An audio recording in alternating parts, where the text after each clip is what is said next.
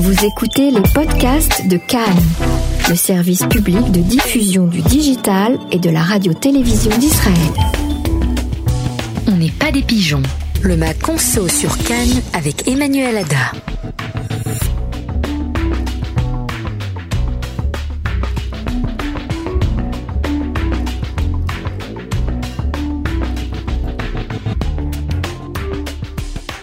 Tous. Ce soir, nous sommes heureux de vous présenter une nouvelle émission pour la rentrée. Une émission qui concerne la consommation. Nous ne sommes pas des pigeons. Et oui, nous allons apprendre à consommer euh, ensemble et accompagnés par euh, Yaël Ifra. Bonsoir Yaël. Bonsoir Emmanuel. Alors Yaël, vous êtes euh, assistante parlementaire à la Knesset et vous avez créé un mouvement citoyen qui va parler de culture de consommation. C'est un mouvement qui va faire des actions contre des sociétés qui pratiquent des prix chers en Israël, encore plus cher qu'à l'étranger.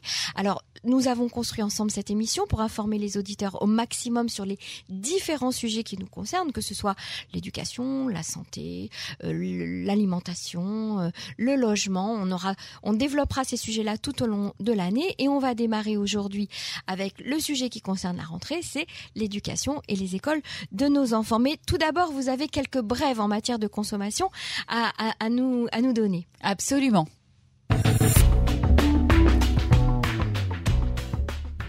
Allez-y. Alors voilà, euh, c'est juste vraiment quelques infos consommation euh, qui sont qui sont dans l'actualité.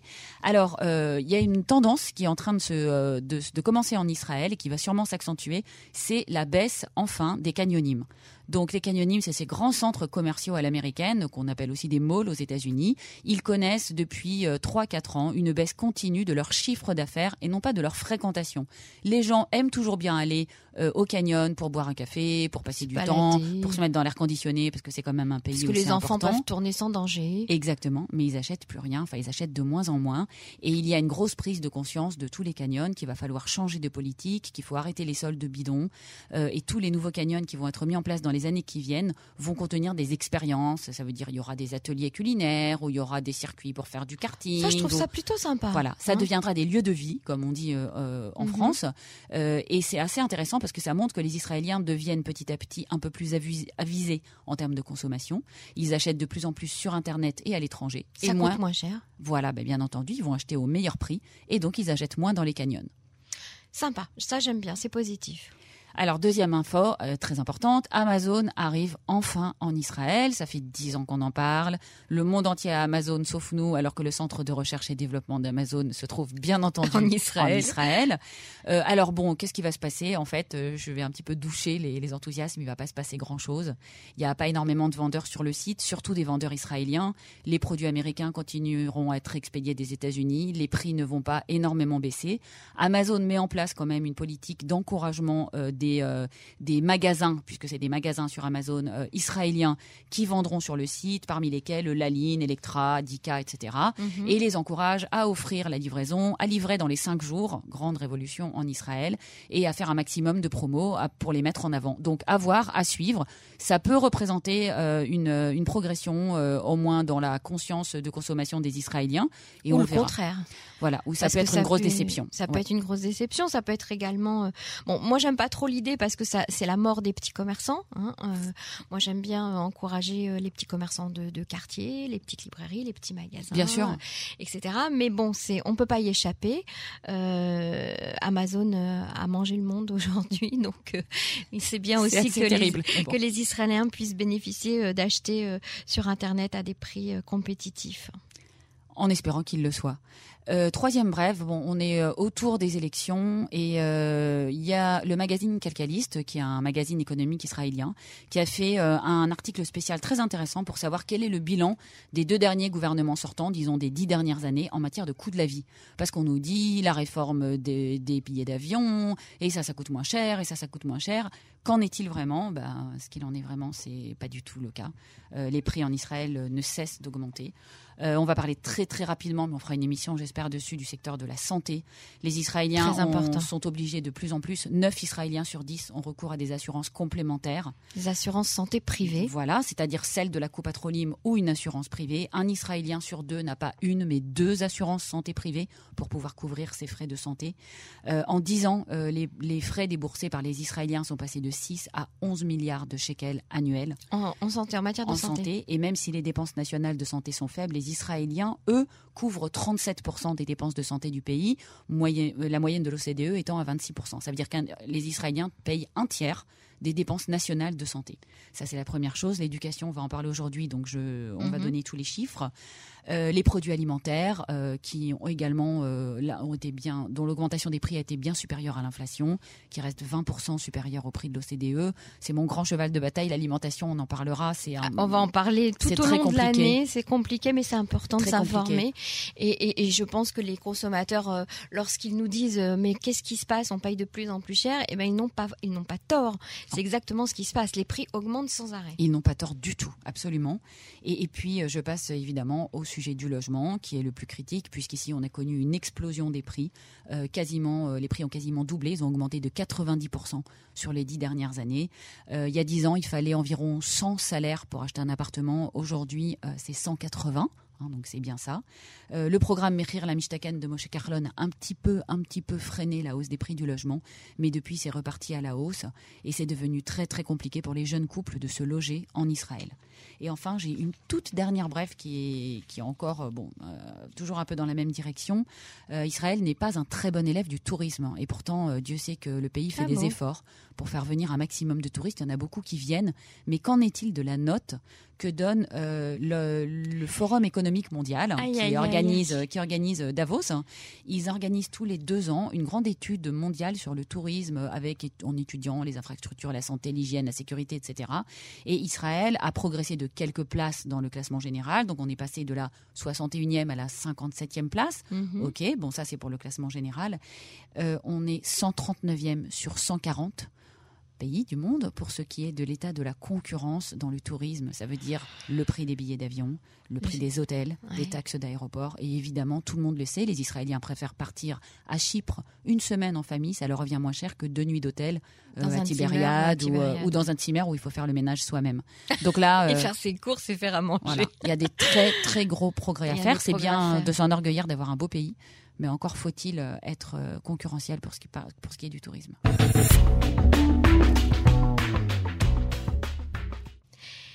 Alors Yael, aujourd'hui pour notre première émission, on a décidé de parler ensemble d'éducation. C'est un sujet qui touche beaucoup, beaucoup de nos auditeurs.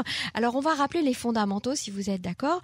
Euh, la loi sur l'enseignement euh, obligatoire, c'est une loi qui date de 1949, donc depuis la création de l'État d'Israël, qui est désignée comme la loi sur l'enseignement obligatoire, qui stipule que tout enfant en Israël a l'obligation d'être instruit dans un cadre éducatif, de la maternelle ou une école, dès l'âge de 3 ans et jusqu'à l'âge de 17 ans, donc du GAN jusqu'à la fin de la terminale. En vertu de la loi, l'enseignement est censé être gratuit. Qu'en est-il vraiment? Ben, c'est là que le bas blesse. Alors l'enseignement est stipulé gratuit et obligatoire, comme dans beaucoup de pays démocratiques. De facto, euh, l'État ne couvre qu'une toute petite partie des frais qui sont euh, liés à l'éducation. Ça veut dire que l'État couvre bien entendu le salaire des enseignants, les bâtiments scolaires et leur entretien, les programmes scolaires, enfin, etc. Mais en fait, l'État, euh, et c'est bien indiqué dans la loi dès le début, n'a pas pour vocation de, euh, de couvrir tous les petits suppléments qui sont devenus essentiels dans l'éducation d'aujourd'hui. Comme quoi Ça veut dire euh, bah, les excursions, donc les fameux tiyulim. Ça veut dire, dans un premier temps, les livres scolaires, qui maintenant sont couverts puisqu'il y a une loi qui a été faite il y a très très peu d'années. Ça veut dire... Ils sont couverts, euh, ça veut dire quoi? On rembourse les parents, on leur donne un- un- une allocation pour les livres scolaires? Non, ça veut dire que le prix, on les paye, mais on les paye beaucoup moins cher que le prix du marché. Ils sont subventionnés. Mhm. On les paye entre 280 et 320 shekels selon la classe dans laquelle étudient les enfants. Et c'est un, c'est un système de prêt de livres. On doit les rendre à la fin de l'année. Mhm. Mais ça reste quand même deux à trois fois moins cher que le prix du marché pour les mêmes livres. C'est du leasing de livres. C'est du leasing de livres, exactement. Ils reçoivent souvent quand même des livres neufs. C'est quand même une très bonne loi. Mhm. Euh, ce qui n'est pas gratuit, eh ben, c'est toutes les heures supplémentaires. euh, ce sont euh, tous, euh, les, euh, euh, toutes, les, toutes les heures d'enrichissement. euh, enfin, Il y a énormément Les de choses qui, oh, voilà, qui, toutes les, voilà, Les le- assurances. ce qu'on appelle le sal tarbout, euh, c'est-à-dire tout ce qui est lié à la culture, les musées. enfin, tout ça, ce n'est pas compris. Voilà. Alors pour les assurances, c'est le seul paiement qui est obligatoire selon la loi, puisqu'on va parler après des différents degrés d'obligation. Le paiement pour les assurances contre les accidents personnels des enfants, dont le montant a été fixé à 49 shekels, ça aussi c'est une très bonne loi, parce que c'est l'État qui négocie en début d'année un prix unique pour tout le pays. Ça permet aux villes pauvres, auxquelles on aurait demandé des primes plus importantes, de payer beaucoup moins cher. Très bien. Alors qu'est-ce qu'on qu'est-ce qu'on peut obtenir comme euh, comme bourse lorsqu'on est euh, parent d'élèves, qu'on a plusieurs euh, enfants scolarisés? Vous me regardez avec une grimace. Il n'y a pas de bourse. Rien. Alors lorsqu'on est une famille monoparentale, est-ce qu'on a des droits? Non plus. Non, non, en fait, il n'y a rien. Il faut savoir que le, budget du ministère de l'Éducation en Israël, c'est 60 milliards de shekels. Et le budget des bourses pour tout le Misra d'Arinour, pour tout le ministère de l'Éducation, c'est 180 millions de shekels. Voilà, ça vous donne une idée. Les bourses sont entre 200 et 500 shekels par an. Et donc, les parents se saignent aux quatre veines pour payer l'école de leurs enfants, y compris dans des écoles non religieuses. C'est ça qu'il faut comprendre. Les écoles religieuses, pour ceux qui viennent de France, ils sont habitués à payer. Mais en Israël, en principe, on ne doit pas payer un shekel de plus. On a le choix d'envoyer ses enfants dans une école religieuse mamlarti dati, donc euh, surveillée par l'État, ou riloni, non religieuse, et en principe, les deux sont gratuites au même titre. Il se trouve que ce n'est pas le cas. Dans les écoles religieuses, on a mis en place un système dont on va parler qui fait que ça revient beaucoup plus cher, mais y compris dans les écoles non religieuses, les parents déboursent des milliers de shekels. Et il y a des parents qui doivent renoncer à inscrire leurs enfants à des rougim, euh, donc à des, à des centres aérés, à des activités d'après-midi, parce qu'il faut payer l'école. Alors, est-ce qu'il y a euh, justement euh, la possibilité euh, Bon, d'abord, j'ai envie de vous demander pourquoi c'est si cher, hein, en fait, parce que c'est parce que l'État ne subventionne pas, oui, c'est ça Mais c'est parce que c'est une privatisation à bas bruit du système éducatif.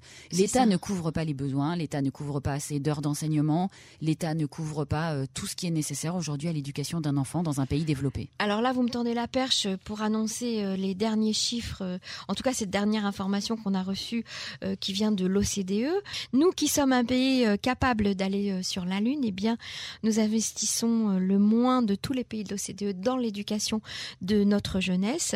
Donc c'est un, des pays de l'OCDE qui investit le moins dans l'éducation. Israël se place au 29e rang sur 31 pays. On est tout au bout, tout au bout.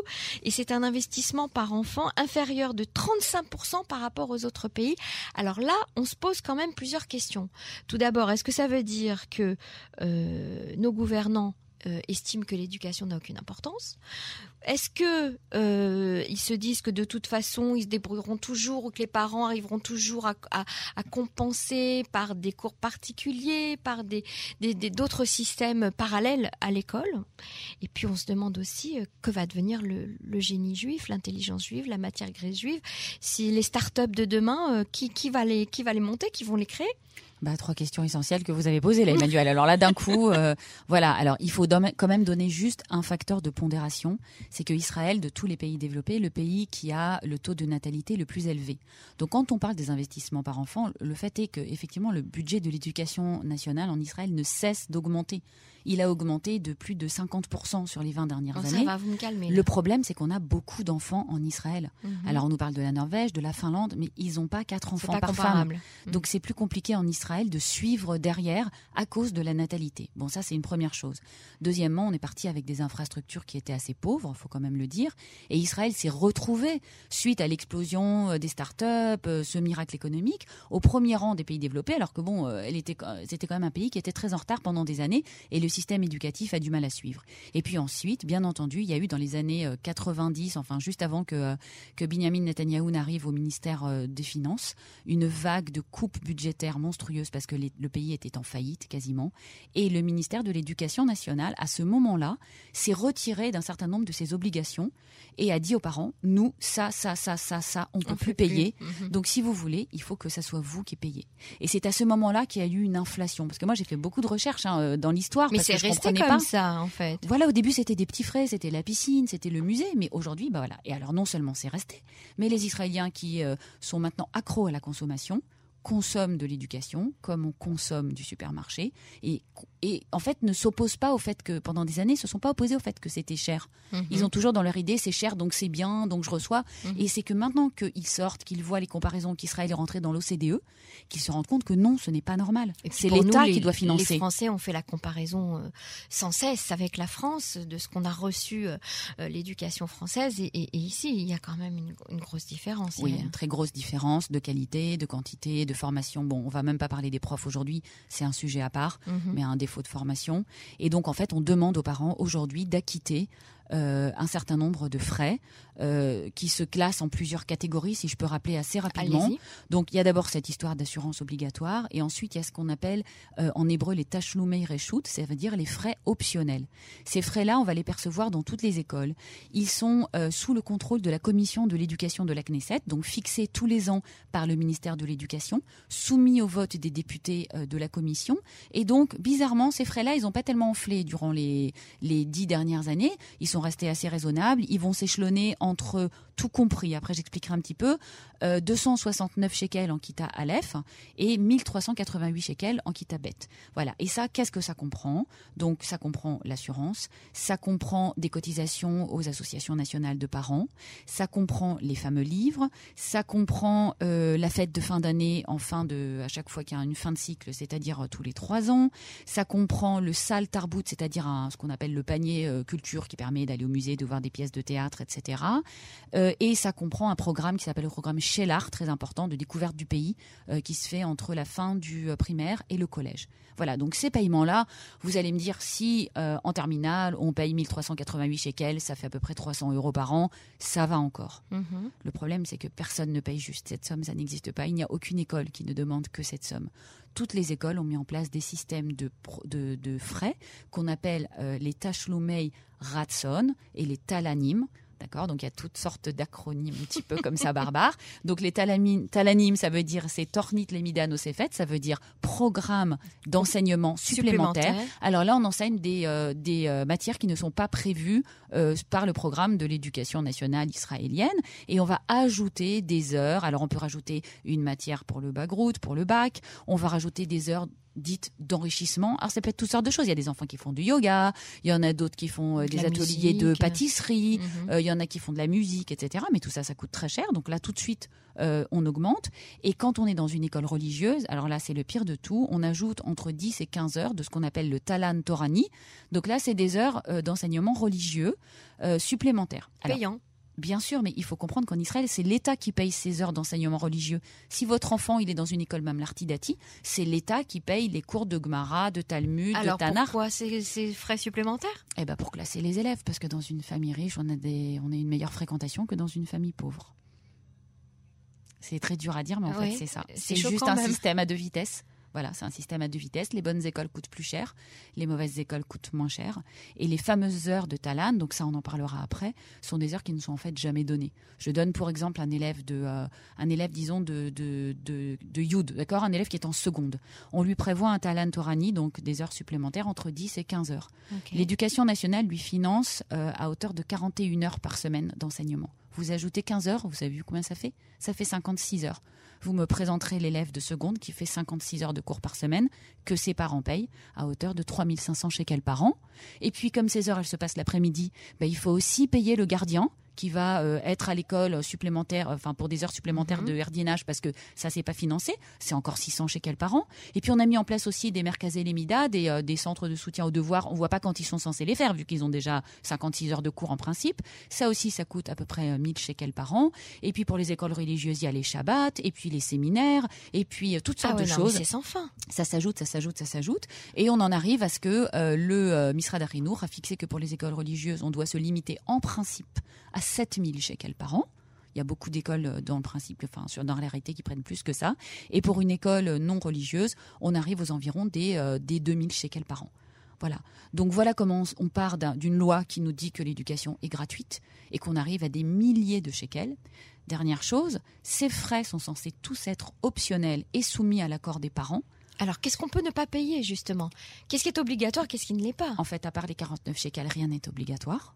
Rien. Ok. Voilà. Sauf que quand on essaye de ne pas payer, ça devient très, très, très compliqué. On Il faut pénalise rentrer. nos enfants en fait. Voilà, les enfants vont être euh, vont être blacklistés. On va rentrer dans un système où on va recevoir des lettres. Les, il y a des villes où c'est la mairie qui perçoit l'argent, donc on va recevoir des sommations de payer de la mairie, des fois avec saisie sur compte, alors que c'est illégal. Sur des sommes qui ne sont pas obligatoires. Absolument. C'est extraordinaire. Il y a des, on se, tout le monde se comporte comme si c'était obligatoire. Il y a des écoles qui ajoutent dans le règlement de l'école l'obligation pour les parents de s'engager à payer la totalité des frais scolaires, alors que c'est illégal. Et un tout petit nombre de parents a les ressources, la capacité et le courage de mener à bien des luttes de plusieurs années. De tenir Ce tête. que je peux vous dire, c'est qu'ils ont systématiquement gain de cause. Le Misra d'Arinour ne peut pas débouter des parents de cette demande, sauf que ça peut prendre des années et c'est très pénible. Donc ça, ça, pour nos auditeurs, c'est très important. Donc le- le- les associations de parents d'élèves, en fait, ont un rôle à jouer. Non, alors le problème, c'est que les, va- les- personne ne comprend rien. C'est hyper compliqué. Vous avez vu ce que j'ai sorti là, Emmanuel? J'ai sorti des tas de tableaux avec des tas de Mhm. chiffres différents selon chaque année. Alors d'abord, les associations de parents, bah, elles touchent dans les, euh, elles touchent leurs cotisations par ces fameux euh, paiements. Ah, ouais, d'accord. Donc elles sont, euh, voilà, on va dire qu'elles sont de mèche, mais enfin elles vont dire qu'en tout cas pour Elles tout ce qui est partenaires. voilà, tout ce qui est les fameux Mirechout, les paiements mentionnels, ceux qui se limitent à 1400, elles vont jamais s'opposer. Et puis elles disent, mais vous voulez pas que vos enfants fassent pas de de- d'excursion, vous voulez pas qu'ils Ouais. aillent pas au musée? Bon, voilà. Mhm. Pour le reste, dans les écoles religieuses, bah, les- le public est, euh, et c'est un public captif, donc c'est un peu compliqué. Et effectivement, les parents israéliens ne sont pas du tout organisés. Il y a des mouvements, mais ils n'ont pas vraiment euh, pignon sur rue. À chaque rentrée scolaire, vous voyez, il y a des, euh, des reportages à la radio, à la télé. Mhm. On voit des parents. Il y a des écoles qui refusent de donner la Théoudat Bagrout d'un enfant euh, si il n'a pas payé. Moi, une année, on m'a refusé de donner le bulletin de ma fille parce qu'on voulait qu'elle paye pour un livre de bibliothèque qu'elle avait soi-disant pas rendu. Donc, ils, ils font de la rétention de diplômes. Et, euh, et quelques associations, dont une qui s'appelle Tashloumei FS, donc ça veut dire euh, paiement zéro, Mhm. euh, a une grosse base de données. On donnera les, les coordonnées si on C'est peut. important. ouais. Euh, parce que eux, ils s'occupent de ça. On leur envoie les coordonnées, on leur envoie l'emploi du temps, ils comptent les heures, ils vérifient et ils aident à faire les démarches. Ils ont tous les noms au Misra d'Arinour, au ministère de l'Éducation. Mais c'est un véritable chemin de croix. Et aujourd'hui, seulement euh, la prise de conscience commence. Le ministère de l'Éducation se rend compte qu'on est allé trop loin. Juste un chiffre, ces euh, paiements ont triplé dans les dix dernières années et aujourd'hui ils représentent 5 milliards de shekels sortis de la poche des parents. C'est à peu près 15% du budget du ministère de l'Éducation euh, pour le primaire et le secondaire. Alors, on va passer maintenant aux questions de nos auditeurs. Euh, Yael, on, a eu plusieurs questions que, j'ai relevées. J'en ai relevé euh, deux. Euh, tout d'abord, la question de Vanessa qui nous demande pourquoi tant de frais de scolarité lorsqu'il n'y a ni cantine ni école l'après-midi? Très bonne question. Quitte à payer, pourquoi les enfants ne termineraient pas plus tard en journée en leur permettant du sport ou des activités culturelles ou artistiques? C'est toujours la même question. Et le problème est surtout l'oisiveté des enfants les après-midi. Nous, nous travaillons, ils restent seuls à la maison ou dehors dans la rue. Le tsaharon, c'est juste du racket au niveau des prix. Plein de mamans renoncent à travailler à cause de cela et les familles n'ont pas de quoi terminer le mois. Il y a un réel problème autour de cette question et ça peut euh, conduire à euh, des situations dramatiques. Oui, alors euh, bon, Vanessa a raison, sauf que Vanessa, elle vient de France, où l'école c'est de 8h30 à 16h30 et c'est pas du tout comme ça dans tous les pays du monde. Il faut vrai. comprendre qu'on est une exception. L'école israélienne, elle est calquée sur l'école allemande, comme beaucoup de Mhm. choses en Israël. Et en Allemagne, euh, vous pouvez regarder, jusqu'à aujourd'hui, tout le monde termine l'école entre midi et 2h et va faire du sport l'après-midi, tourne dans la rue, voilà. Le problème, c'est quand on habite en kibbutz, tout ça c'est très bien. Quand on habite en ville, c'est déjà beaucoup plus compliqué. Les parents ne sont pas là, les enfants sont désœuvrés. Tout ça, c'est vrai. Le ministère de l'Éducation est contre le fait qu'un enfant ait plus de 6 heures. C'est pas des heures, c'est des 45 minutes, hein, puisque l'heure israélienne, c'est 45 minutes. Euh, Il y a des pédagogues qui ont dit que c'était très dangereux pour la santé des enfants. Donc même dans les écoles où il y a le fameux Yom Aror, le jour long, on termine maximum à 3 heures. Et donc, elle a raison, ça n'a rien à voir avec les paiements. On a bien expliqué Bien que euh, ce qu'on paye, ce n'est pas pour des heures, en tout cas euh, peu en primaire, c'est pour des heures à partir du secondaire. Et à partir du secondaire, généralement, quand on paye et qu'on a des talanes, on termine tard, on termine à 4 heures, 5 heures, 6 Non, heures. mais là, elle parle Voilà. certainement pour des enfants plus petits et surtout pour des mamans qui veulent, même si elles veulent travailler à mi-temps, et bien c'est compliqué. Oui, alors le Tsaharon, c'est encore un autre problème. Alors le Tsaharon est subventionné en Israël euh, de l'Akita Aleph à l'Akita Gimel uniquement. Après, ce n'est plus subventionné parce qu'on estime, une fois de plus, qu'un enfant de 9 ans peut rentrer tout seul à la maison et se débrouiller. C'est l'idée du pays depuis qu'il a été créé. Mhm. Euh, et les Tsaharonimes sont effectivement très chers. Pourquoi? Je me suis beaucoup posé la question quand je suis arrivée.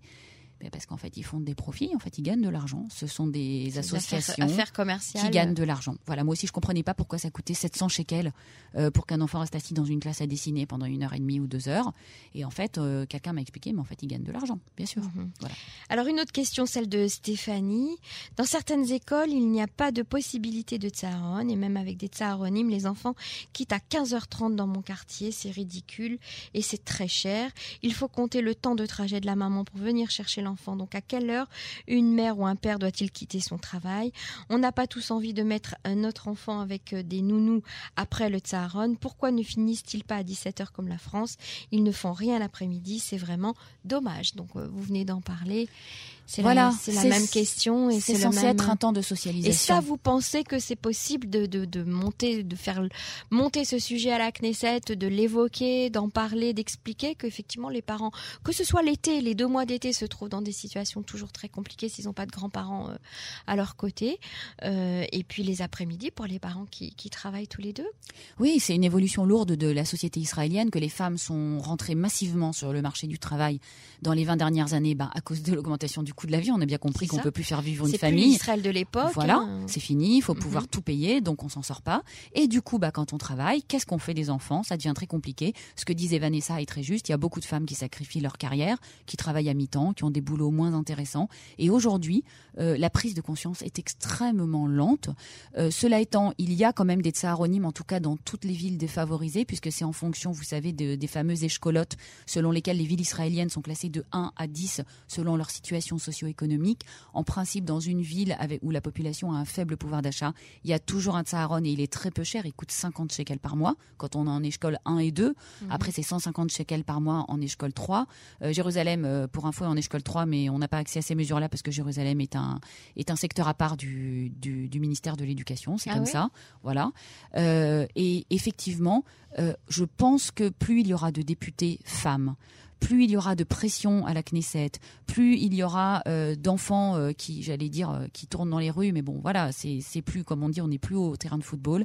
Cette prise de conscience va se faire petit à petit. Aujourd'hui, l'évolution qu'on a, c'est que le Misrad Arino, donc le ministère de l'Éducation, aussi sur la recommandation de la Banque d'Israël, envisage de supprimer le vendredi. Voilà, le vendredi à l'école, s'il est supprimé, ça rajoutera des heures sur les autres jours. Donc ça, c'est une bonne ça. nouvelle. Et les parents seront peut-être pas mécontents d'avoir un vrai week-end Oui. Pour partir en, en fin de semaine. Dernière question, celle de Marion qui demande que justifient les prix exorbitants des Ganim entre 0 et 3 ans? Le coût est de 4000 shekels sur Tel Aviv. Euh, comment est-ce qu'on peut expliquer des, de, de- de pareils prix alors que les Ganim ne sont pas euh, des hôtels 5 étoiles hein? Je- J'en ai visité pas mal. C'est pas du tout le cas. Bah, on en a parlé, Emmanuel, on avait fait une émission sur le sujet. Mhm. Euh, donc on rappelle là pour l'OCDE, vous avez parlé du rapport sur l'éducation. Donc Israël est juste le pays du, du monde entier qui investit le moins euh, 450 euros, euh, 450 dollars pardon par enfant entre 0 et 3 ans euh, sur une dépense nationale de 4000 dollars, dont c'est le reste qui c'est le privé qui paye. Donc les parents Mhm. sortent de leur poche, bah, tout simplement parce que c'est du privé. Donc euh, il y a très très peu de crèches avec Voilà. des prix très élevés par Oh, rapport pas aux que Tel Aviv, hein, Ranana, Oda Sharon, etc. Mais Mhm. il faut comprendre que c'est un marché avec euh, de la demande euh, et que quand on veut être dans un cadre qui est à peu près surveillé, euh, c'est des, des, des ganimes privés avec des méthodes, des soi-disant des activités et que ces prix sont scandaleux et n'ont aucune justification. Ils devraient nettement être surveillés par l'État. Alors ça, ce sont pour les, les ganimes qui ne sont pas surveillés. Les ganimes qui sont euh, euh, structurés par des associations comme la Viso, Namat, etc. sont, les, sont, des plus abordables. sont beaucoup plus abordables. Les assistantes maternelles aussi sont plus abordables généralement, mais est-ce qu'on peut leur faire confiance? C'est très compliqué. Alors Yael, pour terminer euh, cette émission, on- c'est notre première émission donc euh, sur l'éducation, euh, quels vous donneriez euh, aujourd'hui aux parents? Alors, le droit des parents, euh, c'est de réclamer, avant de payer le moindre frais scolaire, ce qu'on appelle le choser tachlumim, c'est-à-dire le contrat de paiement de l'année avec le détail des frais, qui en principe doit être approuvé par le Vaadorim, donc par l'association de parents d'élèves de l'école. Ne vous engagez pas, ne signez pas la moindre orat keva, ne signez pas la moindre autorisation de prélèvement avant d'avoir vu ce contrat. Ensuite, regardez ce qu'il y a dedans. Si on vous dit il y a deux Shabbatot et qu'après vos enfants ne partent qu'un Shabbat, demandez qu'on vous rembourse le Shabbat. À la fin de l'année, on doit vous rendre l'argent qui reste. Personne ne le fait, mais être vigilant, c'est déjà bien. Si on vous dit il y a 15 heures, demandez où sont les heures dans l'emploi du temps. Demandez qu'elles vous soient pointées spécifiquement. Vigilance et adressez-vous à moi sur ma page Facebook pour tous ceux qui ont besoin d'aide. Il y a déjà de nombreuses personnes qui l'ont fait. Je suis à votre disposition. Je peux vous mettre en contact avec les associations qui s'occupent de ça. Mais euh, voilà. On voulait parler justement tout à l'heure d'une association. On voulait donner les coordonnées. Alors, Tashlumim FS, comme ça se prononce, T-A-S-H-L-U-M-I-M 0.org. Voilà, je mettrai aussi l'adresse sur ma page Facebook. Adressez-vous à eux en hébreu. Par contre, ils parlent pas français. Si vous parlez pas hébreu, adressez-vous à moi et je transmettrai. Et vous pouvez bien sûr toujours nous écrire sur notre page Facebook Cannes en français pour cette émission. On n'est pas des pigeons. Merci à Elifra. Merci Emmanuel. On n'est pas des pigeons. Le Mac Conso sur Cannes avec Emmanuel Ada.